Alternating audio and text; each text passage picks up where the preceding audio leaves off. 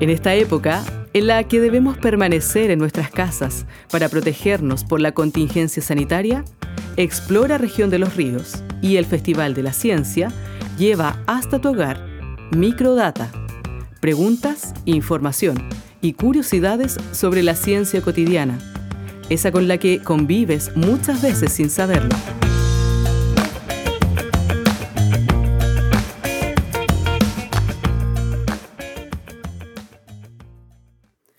Soy Sofía Brain. Me gusta contar historias sobre ciencias y te invito a conocer y preguntarte sobre la ciencia y la tecnología con la cual convivimos. Hoy quiero conversar contigo respecto a... Espera, tía, no empieces todavía. Hola, Pepe. Oye, ¿por qué tú y tu hermana Marité vienen siempre a la hora en que empiezo a grabar mi programa? Perdona, tía. Creo que es la ley de Murphy. ¿Cómo es eso? Si alguien puede interrumpir, interrumpirá. Este Pepe, es verdad. ¿Cuántas veces sucede que una está inspirada para hacer o decir algo y llega alguien a interrumpir? Entonces, tía, ¿no estás enojada? no. Qué bueno, porque quería preguntarte algo. Tú siempre tienes preguntas interesantes. Te explico. Ayer estuvo en la casa la tía Tete. ¿Esa es la tía Adriana? Sí, pero le decimos Tete porque siempre a la hora de la once mi papá le dice, Adriana, ¿tomas té o café? La tía contesta, té, té. No sé por qué repite, pero es chistoso. Bueno, Pepe, sí, es chistoso. Pero vamos a lo que me querías preguntar. Ayer la tía Tete, Adriana, Adriana, dijo, este niñito es igualito a su abuelo Blas. Yo no conocía al abuelo Blas, pero debo ser parecido a él. Entonces me pregunté, ¿por qué los nietos nos parecemos a nuestros abuelos? o a nuestros padres. Oh, claro, a nuestros padres. Mi hermana Marité es igual a la mamá en chiquitita. Cierto. A ver, es un tema muy complejo. ¿Por dónde puedo empezar? Todos los seres vivos tenemos un código genético formado por pares de cromosomas. Ya que de pillo. No entiendo, querrás decir. Eso, crotomoma. Cromosoma, José. Los cromosomas son estructuras con apariencia de hilo ubicadas dentro del núcleo de las células de animales y plantas. Cada cromosoma está compuesto de proteínas combinadas con una sola molécula de ácido desoxirribonucleico. Doble pillo. Te dije que era muy complejo, pero intentémoslo. Más adelante en la escuela vas a conocer con más profundidad estos conceptos. Mientras tanto, digamos que los cromosomas son conjuntos de moléculas Eso lo sé. Las moléculas están formadas por átomos en determinado orden. Perfecto. Entonces, tenemos que cada cromosoma está formado por proteínas más una molécula compleja de un ácido muy especial, que es el ácido desoxirribonucleico, llamado ADN, para que no parezca trabalenguas. Y Cada ser vivo tiene un conjunto de cromosomas propio. En el caso de nosotros, los humanos, tenemos 23 pares de cromosomas, en total 46.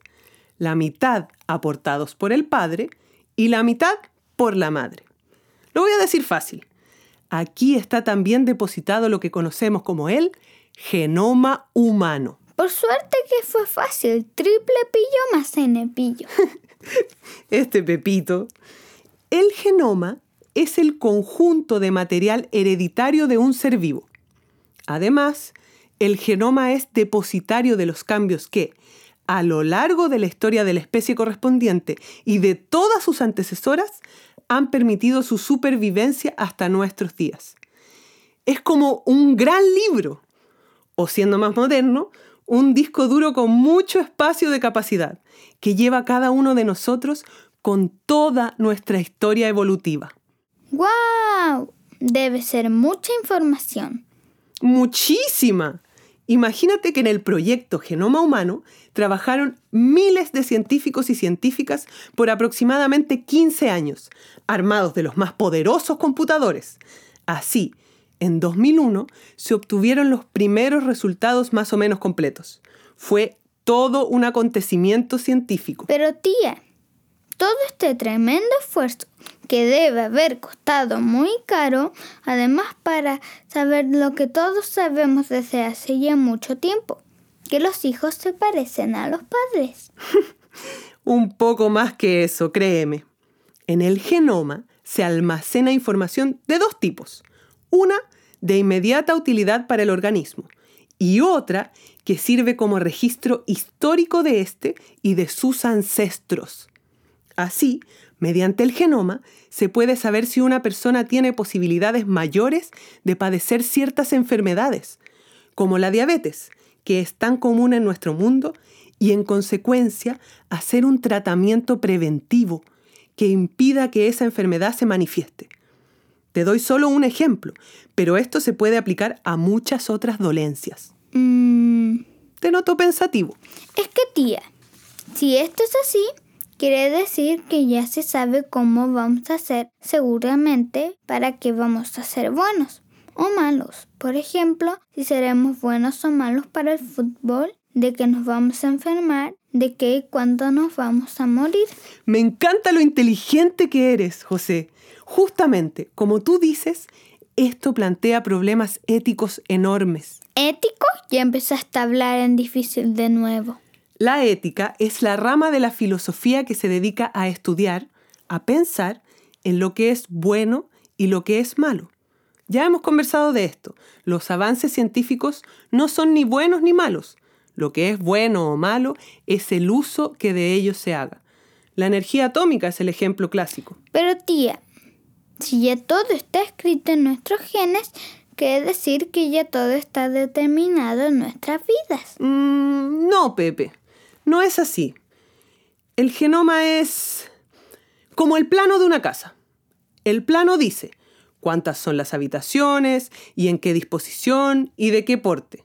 Pero luego, al construir, nos vamos a enfrentar con decisiones a cada momento. Resulta que no hay de este material, habrá que reemplazarlo por otro. ¿Qué tipo de ventana vamos a poner? ¿De aluminio, de madera, de PVC? ¿De qué color serán los muros? ¿Dónde instalaremos los enchufes? Etcétera, etcétera. Te diría que es una libertad limitada. Si tus ancestros han medido entre un metro y medio y un metro setenta, es difícil que tú puedas ser jugador olímpico de básquetbol. Pero Leonel Messi no es muy alto y es el mejor jugador de fútbol del mundo. Tus genes te pueden marcar. Como un adicto a la adrenalina, puedes ser un ludópata, ¿Un ludópata? una persona que apuesta compulsivamente y pierde todo, todo, y no solo lo material, Pepe. Es muy triste. Ya. O tu gusto por la adrenalina te puede llevar a ser un campeón mundial de Fórmula 1. Los problemas que el genoma nos está planteando recién empiezan a vislumbrarse. Será necesario tener una firme postura ética y hacer que aquellas personas que toman las decisiones comprendan que la genética de una persona no es su condena, sino el enorme abanico de sus posibilidades de progreso humano y de la felicidad de conocer su libertad. Tía, no solo me aclaraste por qué me parezco a mi abuelo Blas, sino que me enseñaste acerca de nuestro compromiso con lo bueno, con nuestra libertad y con nuestra felicidad. Te quiero, tía.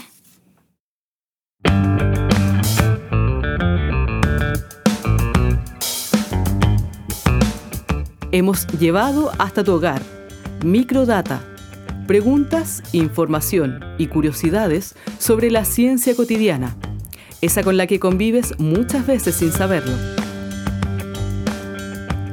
Una producción de Explora Región de los Ríos y el Festival de la Ciencia del Ministerio de la Ciencia y la Universidad Austral de Chile. Hasta muy pronto con otro Microdata.